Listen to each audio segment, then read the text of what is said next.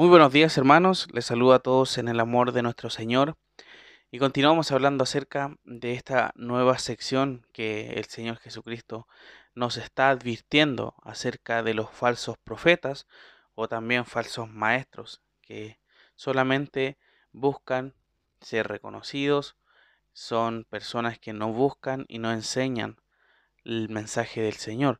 Así que mis hermanos, por favor acompáñenme a Mateo 7 Verso 16. Mateo 7, verso 16. Dice así la palabra del Señor.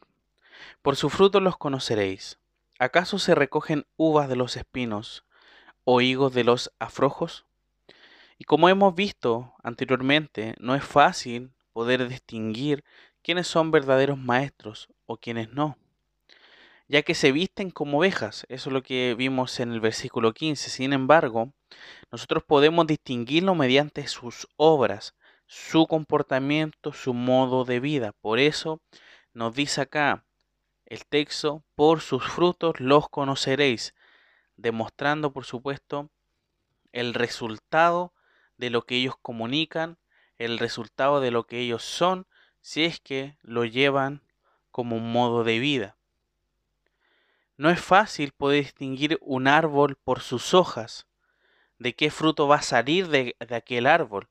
Nosotros vemos la naturaleza y los árboles, normalmente para las personas que no saben, eh, uno ve árboles que son de color verde, pero si no los conoce bien, por supuesto, no sabe qué frutos van a salir. Entonces podemos estar confundidos y podemos ver solamente por fuera que, que son iguales, pero vemos que uno encuentra diferencia cuando ve el fruto, ¿ya? Posiblemente los árboles todos eran verdes, pero sus frutos son de diferentes colores, diferentes texturas, diferentes tamaños. Entonces podemos ver que muchos pueden tener una apariencia de piedad. Pero sin embargo, al observar bien cómo es su forma de vida, podemos darnos cuenta de que realmente no es consecuente con lo que habla. Y por eso se da este ejemplo. ¿Acaso se recogen uvas de los espinos o higos de los afrojos? Claramente no, no puede hacer eso. Las uvas eh, no se van a salir de, de los espinos, ¿ya? Sino que por supuesto de un parrón.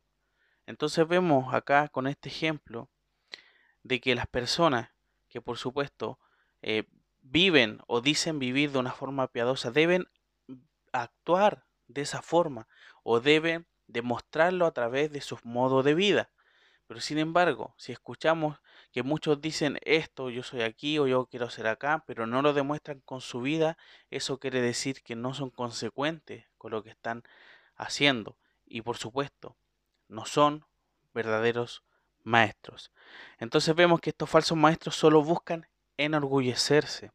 Son utilizados por Satanás para dividir la iglesia buscan que sean apoyados en su manera de pensar, formando verdaderos partidos dentro de la iglesia, guiándoles y utilizando la escritura para su propio beneficio. Toda enseñanza, mis hermanos, debe ser verificada a la luz de la palabra del Señor. El maestro, que es conforme a Dios, solo predica la palabra.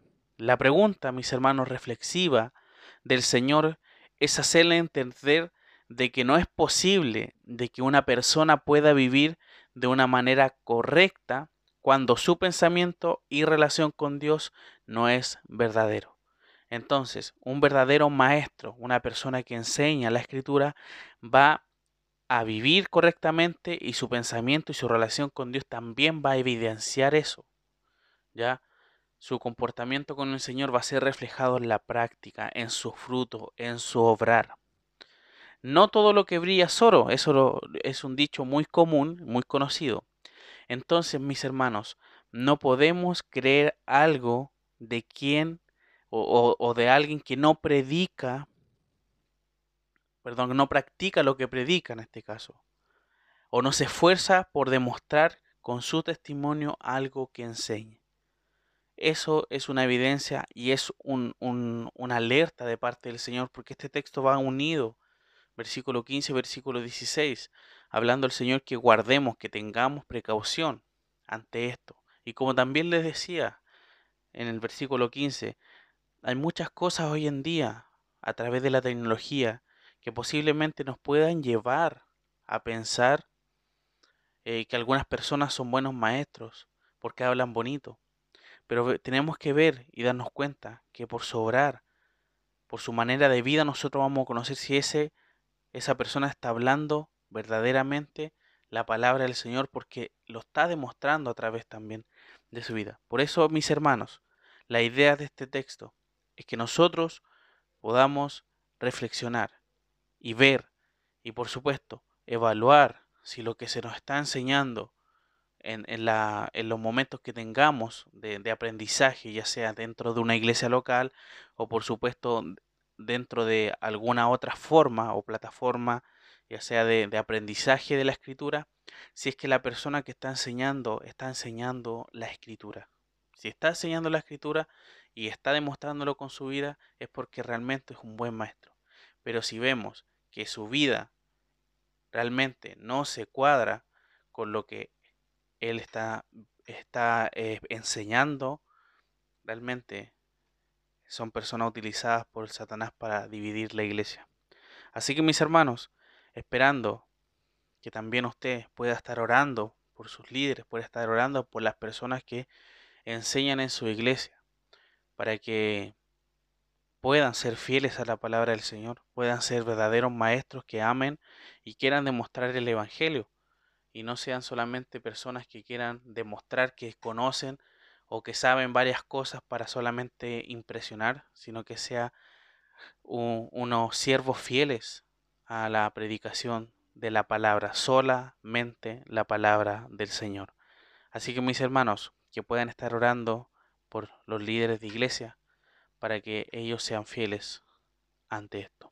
Vamos a finalizar en oración. Te agradecemos y te glorificamos, nuestro buen Padre, porque en tu palabra nos sigues advirtiendo y nos das también la forma para poder detectar estos falsos maestros.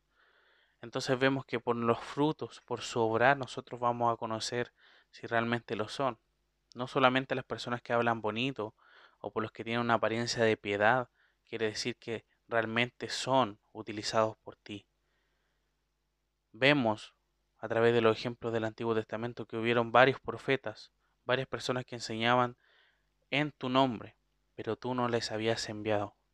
Ayúdanos a poder estar atentos, a poder tener discernimiento, de poder saber quiénes son. Y tú nos das la clave acá, de que son los que predican tu palabra, son los que están en contacto con ella y por supuesto lo reflejan en su vida. Ayuda a los líderes de iglesias locales que puedan enseñar, que puedan demostrar con su vida un buen testimonio para la iglesia, que puedan ser ejemplos para que otros también puedan también eh, alabar y adorar al Señor de mejor forma.